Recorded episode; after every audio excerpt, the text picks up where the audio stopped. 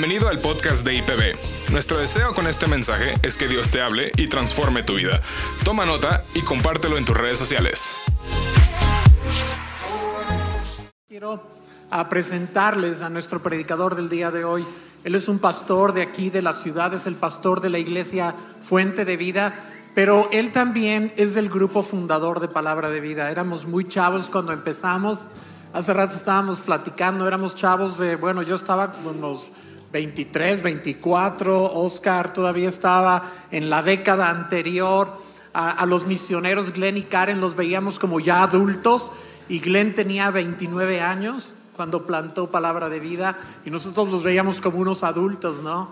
Entonces, bueno, uh, es muy importante y muy significativo la presencia de este pastor aquí con nosotros el día de hoy y tenemos el gusto de presentarles al pastor Oscar Suárez de Fuente de Vida. Muchas gracias. Trae un mensaje increíble, abran su corazón.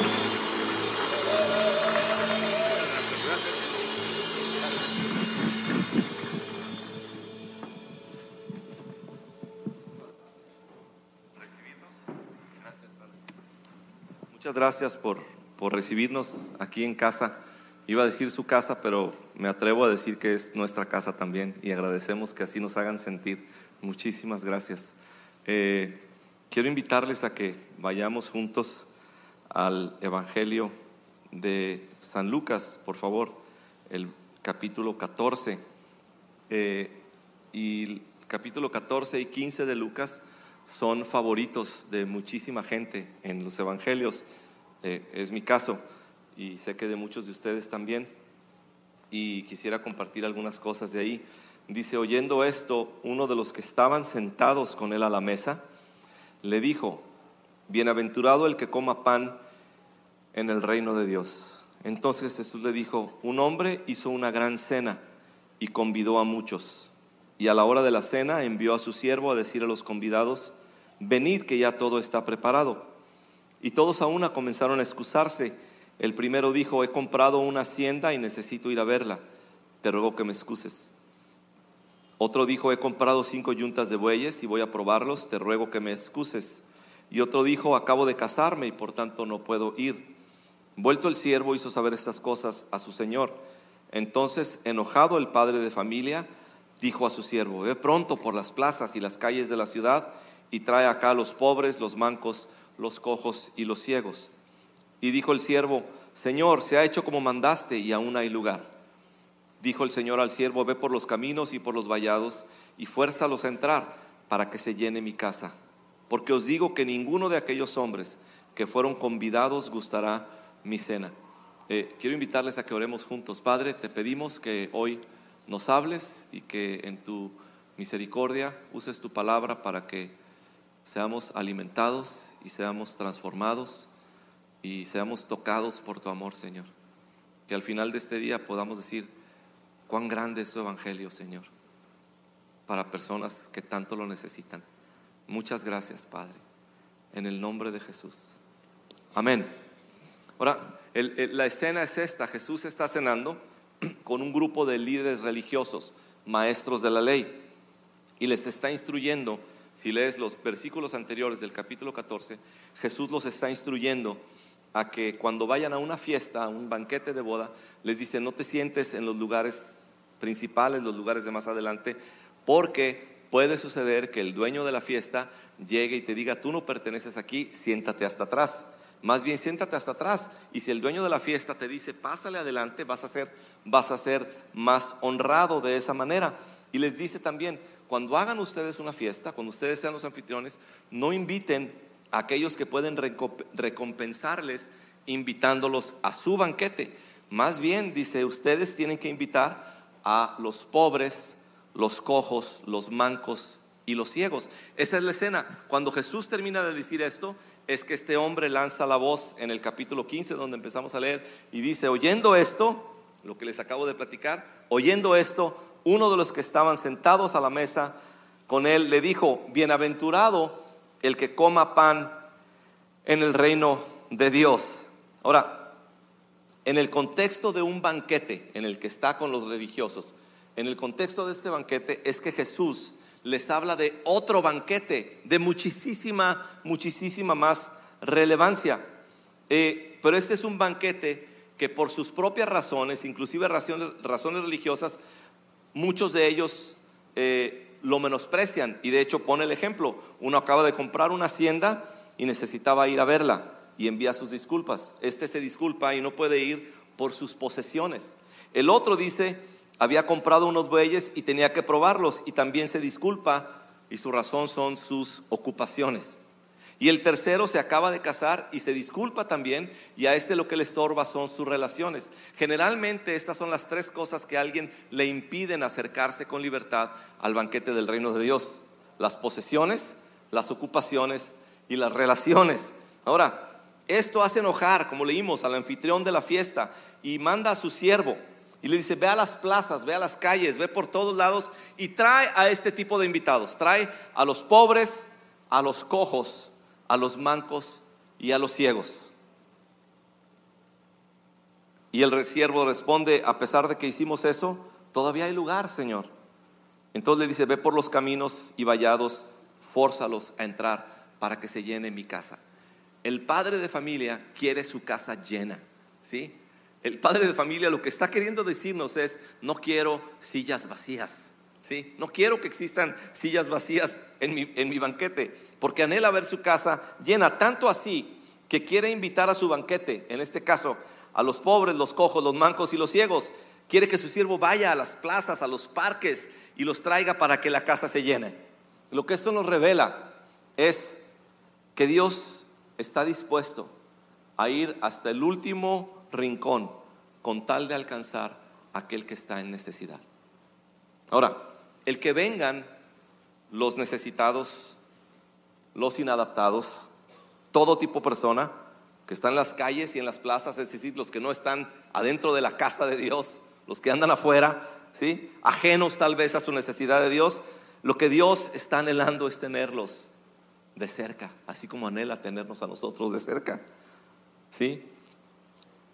Ahora, es muy relevante, es muy relevante que Jesús diga que se inviten a cojos, pobres, mancos y ciegos. Tiene muchísima relevancia, sobre todo en el contexto de que está hablándole a un grupo de gente religiosa y conocedora de la ley de Dios. Este grupo de personas, los fariseos y los maestros de la ley, sabían que la ley dejaba muy claro que había personas que no podían acercarse a Dios por sus imperfecciones. Fíjate lo que dice la ley en el Levítico.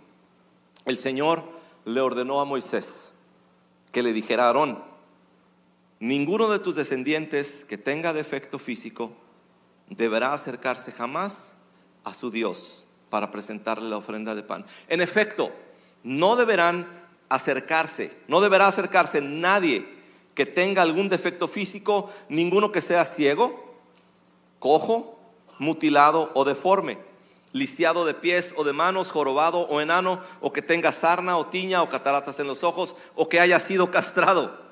Y aquí Jesús va mucho, mucho, mucho más allá de la ley y nos muestra, nos abre una ventana a la ley del amor del Padre, precisamente para este grupo de personas que la ley nos decía que no podían acercarse a Dios y que si acercaban serían rechazados. Las personas que antes hubieran tenido vergüenza por sus imperfecciones, ahora no solamente son aceptados y vienen, sino que son realmente invitados a venir. Las personas que antes la escritura les prohibía el acceso a Dios. Ahora, esto no es la primera vez, cuando Jesús hace esto, no es la primera vez que esto sucede en la escritura. Porque un antepasado de Jesús, que había recibido la promesa, un antepasado de Jesús que recibió la promesa de que de su descendencia iba a venir el Mesías, el Salvador, Jesús. Él había hecho un acto de gracia y un acto de misericordia muy similar a lo que Jesús menciona aquí. Y déjenme invitarlos a que vayamos a la historia en Primera de Samuel, capítulo 9. Dijo David, ¿ha quedado alguno de la casa de Saúl a quien yo haga misericordia por amor de Jonatán? Y había un siervo de la casa de Saúl que se llamaba Siba, al cual llamaron para que viniese a David. Y el rey le dijo, ¿eres tú Siba? Y él respondió, soy tu siervo.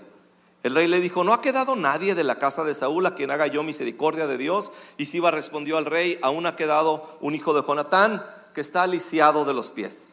Entonces el rey le preguntó, ¿dónde está?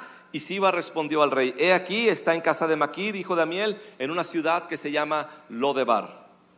Entonces envió al el rey David y le trajo de la casa de Maquir, hijo de Amiel, y lo trajo desde Lodebar. Y vino Mefiboset, hijo de Jonatán, hijo de Saúl, a David, y se postró sobre su rostro e hizo referencia. Y David le dijo, Mefiboset. Y él respondió, aquí tu siervo. Y le dijo David, no tengas temor, porque yo a la verdad haré contigo misericordia por amor de Jonatán tu padre, y te devolveré todas las tierras de Saúl tu padre, y tú comerás siempre a mi mesa. Y él inclinándose dijo, ¿quién es tu siervo para que mires a un perro muerto como yo? Entonces el rey llamó a Siba, siervo de Saúl, y le dijo, todo lo que fue de Saúl y de toda su casa, yo se lo he dado al hijo de tu señor.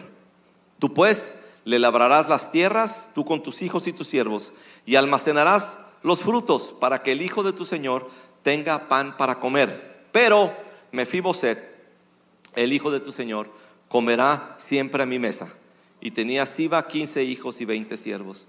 Y respondió Siba al rey, conforme a todo lo que ha mandado mi señor el rey a su siervo, así lo hará tu siervo. Mefiboset, dijo el rey, comerá a mi mesa como uno de los hijos del rey.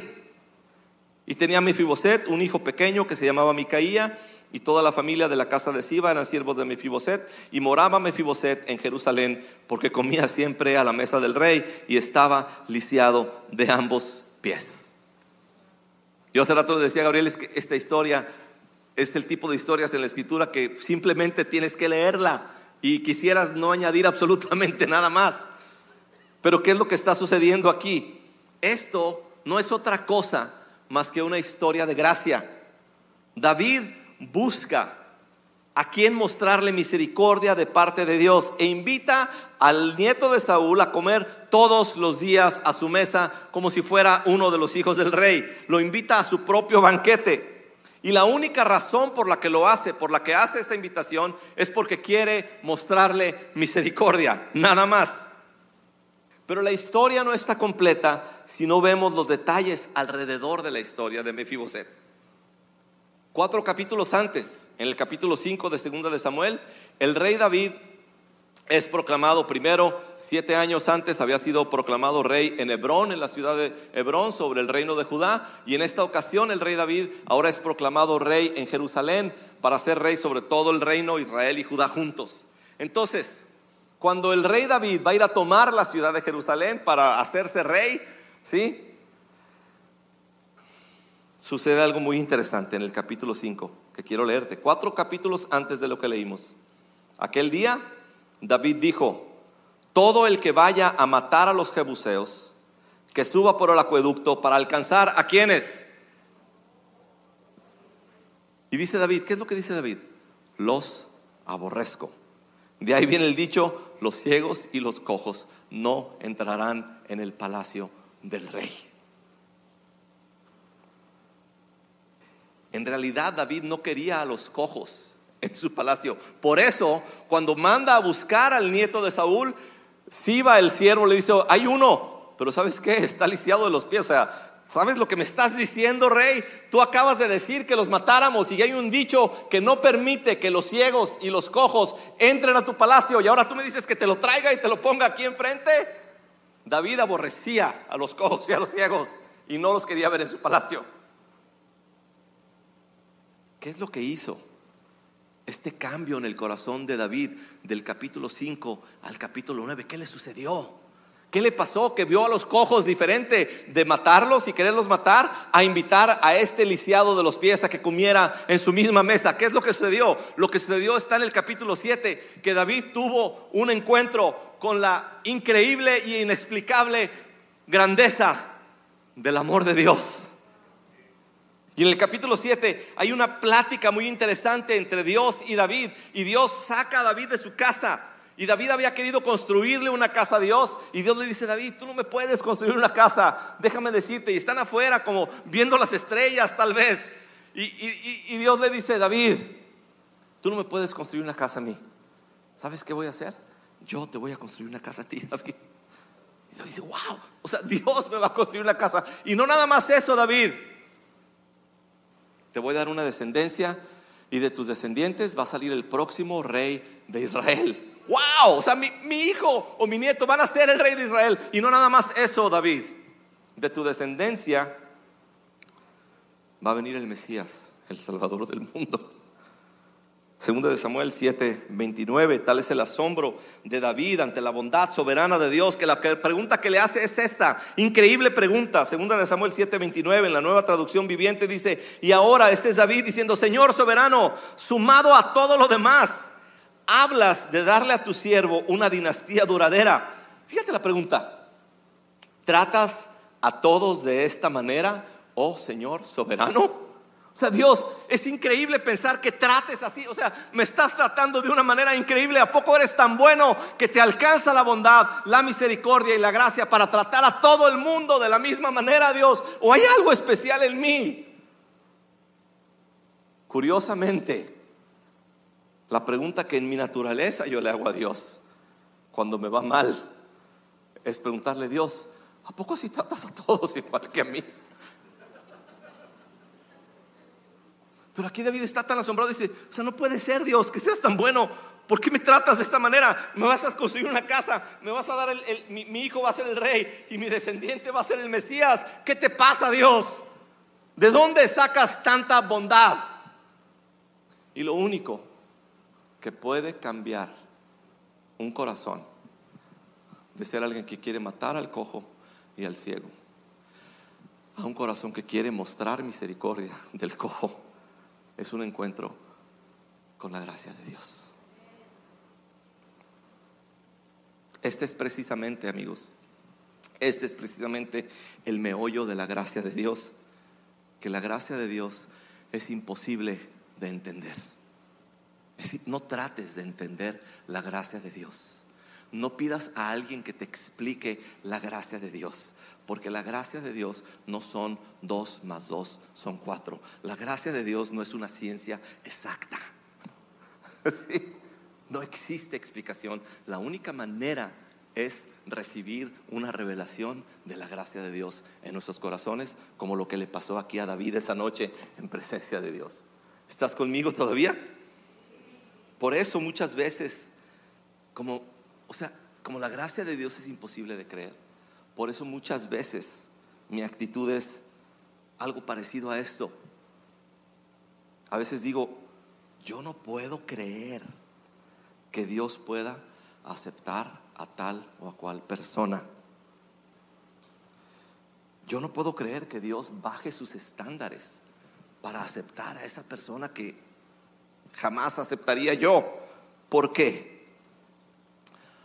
Porque mi naturaleza humana tiende a ser justa y tiende a ser milimétrica. Y en una mentalidad justa y milimétrica no cabe el concepto de la gracia de Dios. Y muchas veces yo digo, esta persona debería de sentirse avergonzada delante de Dios. Por cierto, déjame decirte que el nombre de este personaje Mefiboset significa destructor de la vergüenza.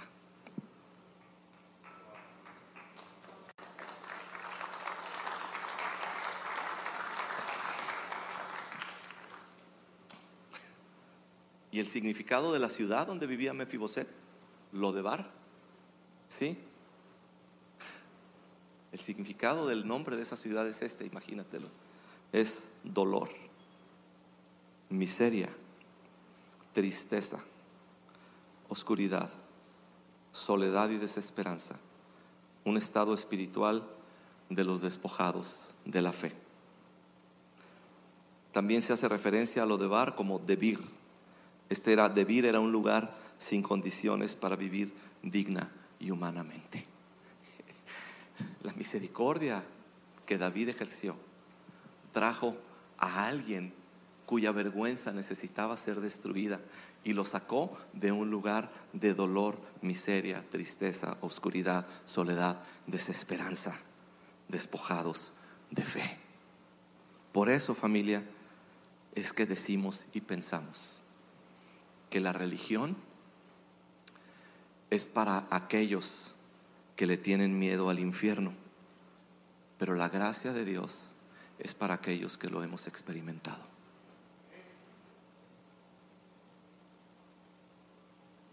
Y eso es precisamente lo que la gracia de Dios hace por nosotros. Destruye nuestra vergüenza y nos saca de vivir en lo de bar. ¿Te gusta esto? Que nos toma de ser ciegos, que no vemos ni entendemos su amor y su evangelio. Nos toma de ser pobres en nuestra relación con Dios, perdiéndonos y rechazando todas las riquezas que Él nos ofrece en su gracia. Nos salva de ser cojos, ¿sí? que no podemos caminar rectamente. Y nos saca de ser lisiados, discapacitados, ¿sí? Para movernos con libertad. Eso es lo que éramos. Y de ser todas estas cosas, llegamos a, experimentar la vergüenza que estas cosas producen.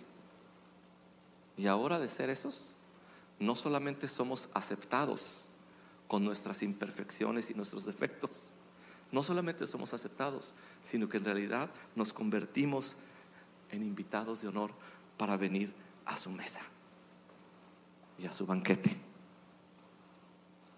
Y únicamente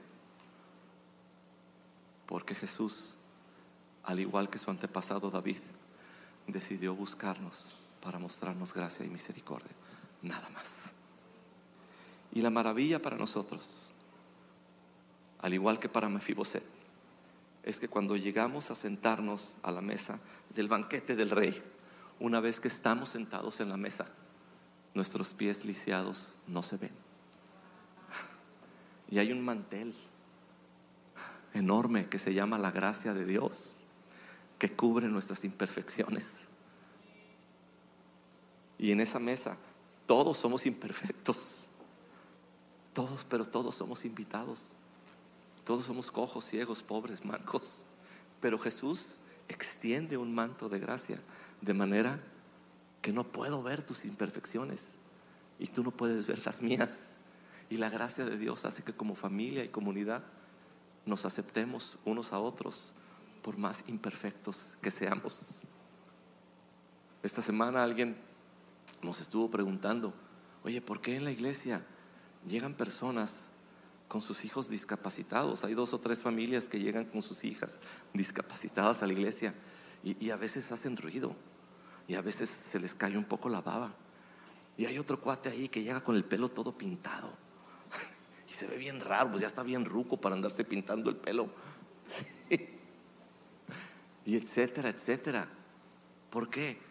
Porque nuestra mentalidad quisiéramos que la iglesia se llenara de gente como nosotros. ¿Estás de acuerdo conmigo? Que la gente fuera más nice.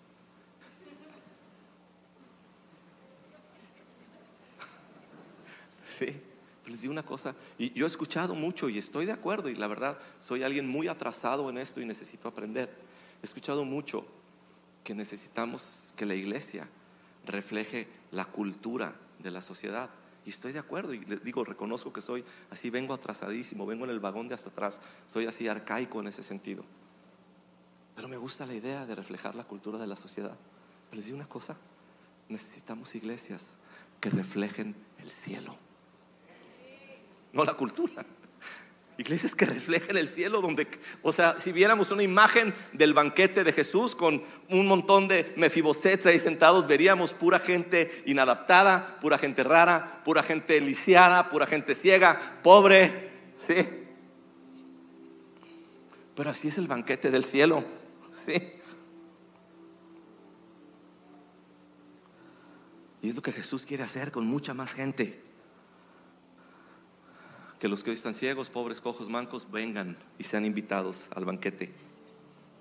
Ana, la profetisa, mamá de Samuel, en el primer libro de Samuel, describe a Dios de esta manera. Dice, Dios levanta del polvo al desvalido y saca del basurero al pobre para sentarlos en medio de príncipes y darles un trono esplendoroso. Eso no nada más describe a Dios, nos describe a nosotros. Y el apóstol Pablo, haciendo eco de las palabras de Ana, dice, y en unión con Cristo, Jesús, Dios nos resucitó cuando estábamos muertos en nuestros delitos y pecados, nos resucitó y nos hizo sentar con Él en las regiones celestiales, dándonos un lugar que no nos correspondía de ninguna manera. Y es precisamente en esta nota gozosa y gloriosa que termina la historia de la Biblia, al final de la Biblia Sí, al final, mero final de la Biblia dice el apóstol Juan, después oí voces, oí voces como el rumor de una inmensa multitud, como el estruendo de una catarata y como el retumbar de potentes truenos que exclamaban, aleluya, exclamaba esta multitud, aleluya, ya ha comenzado a reinar el Señor, nuestro Dios Todopoderoso, alegrémonos y regocijémonos y démosle gloria. Ya ha llegado el día de las bodas del Cordero y su novia se ha preparado. Y se le ha concedido vestirse de lino limpio, fino, resplandeciente. Y el lino fino representa las acciones justas de los antes. Y el ángel me dijo, Juan, Juan, no te distraigas, por favor, Juan, escribe esto. Escribe, dichosos, bienaventurados los que son convidados a la cena de bodas del Cordero. Y añadió, estas son las palabras verdaderas de Dios. Y esas personas somos nosotros que hemos sido invitados al gran banquete de Dios. Y por eso, familia, somos la gente más dichosa y más bienaventurada que existe en este planeta Tierra. Cualquiera que sea tu situación o cualquiera que sea tu condición, eres la persona más bienaventurada en la tierra.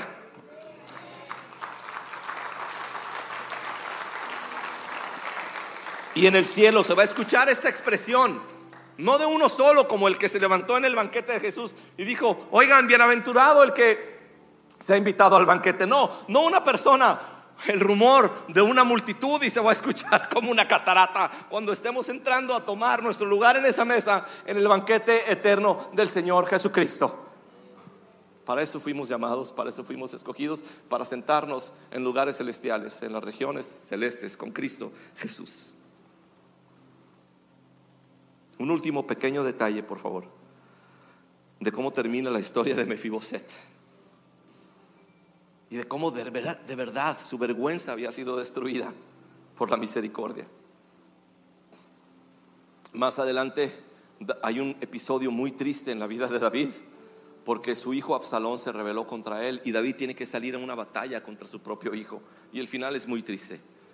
Pero cuando viene regresando David de esta batalla, alguien le dice a David, oye David, fíjate que Mefiboset no fue a apoyarte en la batalla, se quedó y no quiso apoyarte. Y entonces el rey David se enoja con Mefiboset, a su invitado, se enoja con él. Y le dice, ¿sabes qué, Mefiboset? Por no haber ido a ayudarme, vas a tener que repartir la mitad de tus bienes y de tu herencia con tu siervo. Y la respuesta de Mefiboset es increíble. También alguien transformado por la gracia de Dios. Dice Mefiboset, ¿sabes qué, rey? Él puede quedarse con todo, no nada más con la mitad. Le respondió Mefiboset, a mí, a mí me basta con que mi señor el rey haya regresado a su palacio sano y salvo. O sea, a mí lo que realmente me interesa no son las posesiones, ni la herencia de mi padre, ni de mi abuelo. A mí lo que me interesa es que mi vida fue transformada porque de vivir en lo de bar y estando lisiado, ahora estoy sentado a la mesa del rey como uno de sus hijos. ¿Qué importan las posesiones? Que se las queden. A mí me interesa y me satisface que mi rey esté en el lugar que le corresponde en mi vida. Y esa es mi satisfacción. Familia, Jesucristo basta. Jesucristo es suficiente. Por eso somos las personas más bienaventuradas. Amén. Gracias.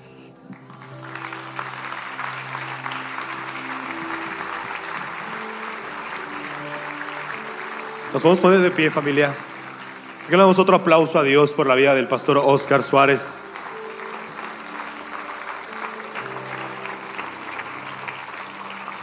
Yo tengo el gran honor de.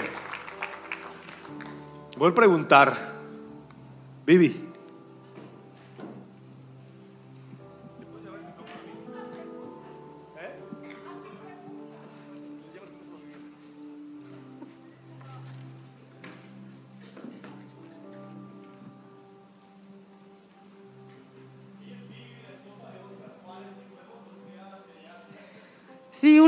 Disculpa que no pueda pasar ahorita para allá. Este, mi hijo no tiene muchas defensas y ahorita voy a regresar con él. Pero nada más les quería decir de los milagros que hace Dios. Nos permitió tener en casa a un Mefiboset. Nunca pensé que mi hijo iba a estar en ese estado. Y al tener a un Mefiboset enfrente, Dios me dijo que ese era el espejo de mí. Y poder comprender a través de lo que hemos pasado, lo que hizo Jesús, ha sido increíble. El poder tener a un hijo que su sangre no sirve y que si no le cambian su sangre y le ponen otra fábrica con otro ADN, no puede tener vida y lo vivimos en carne propia. Vivimos que nuestro Hijo mayor, así como Jesucristo es nuestro Hijo mayor, nos da su sangre con un tremendo amor porque somos ese Mefiboset. Ahora la sangre de mi hijo, que era sangre O, es sangre A. Y Dios dice que tenemos una herencia para disfrutarla en vida, para tener una vida en abundancia. Entonces, no solo estamos sentados en esa mesa, sino que somos despojados y somos revestidos y nos es entregado un anillo. Lo hemos podido experimentar, pero yo creía que esta prueba que yo estaba pasando era para que mi hijo entendiera el amor de Dios. Y no era simplemente eso. Dios nos mostró su amor y nos mostró su gracia al pasar por este trago y hemos visto a un hijo que dos veces vuelve a la vida, a un hijo que de estar paralizado y no controlar sus esfínteres los vuelve, a controlar. Hemos visto a nuestro hijo aprender a caminar.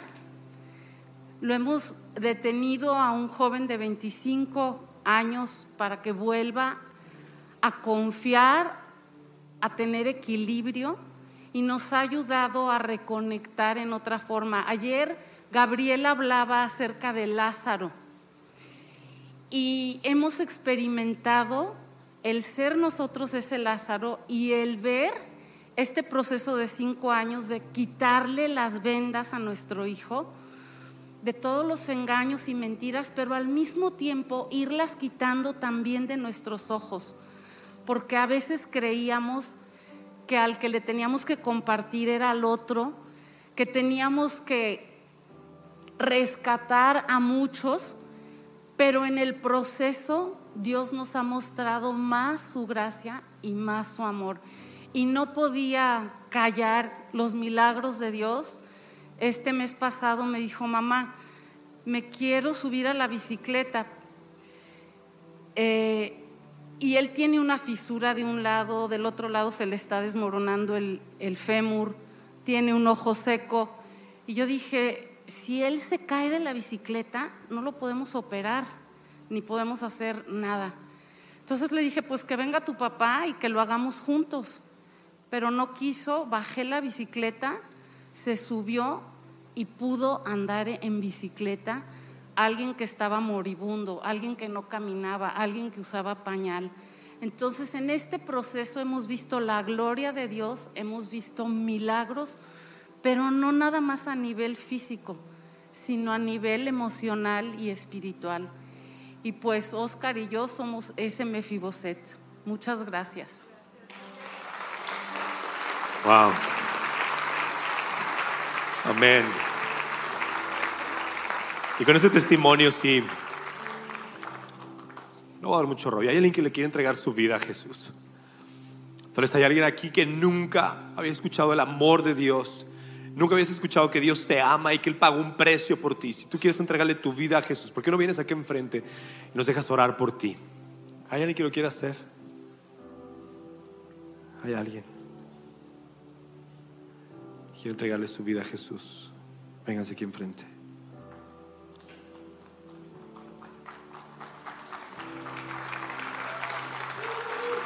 Amén.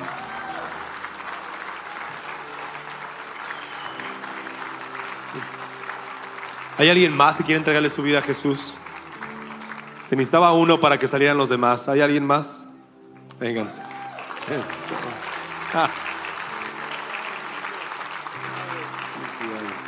¿Hay alguien más? Ahí va otro. Nos vamos a ir esperando, uno por uno. Hay otro más. Uno más. Felicidades. ¿Hay alguien más? Si no, mire, lo que vamos a hacer es lo siguiente. Queremos acompañarlos en una oración. Y esta oración se trata de que ustedes le entreguen su vida a Jesús. Todos juntos lo vamos a hacer con ustedes. Pero lo que vamos a hacer el día de hoy es que queremos invitarlos a la mesa. Y todos estamos ahí, todos estamos cojos, ciegos, mancos y tenemos nuestras cosas. Pero la gracia de Dios nos cubre y la gracia de Dios nos abraza. Entonces, desde el fondo de su corazón hay alguien que está ahí, van a orar por ustedes, pero desde el fondo de su corazón repitan, repitan esto, ¿está bien? Todos juntos, iglesia, vamos a decir, Señor Jesús, el día de hoy te entrego mi vida y te pido que perdones todos mis pecados. Que a partir de este momento seas tú, Señor, el que cubre mis defectos, que cubre mis fallas.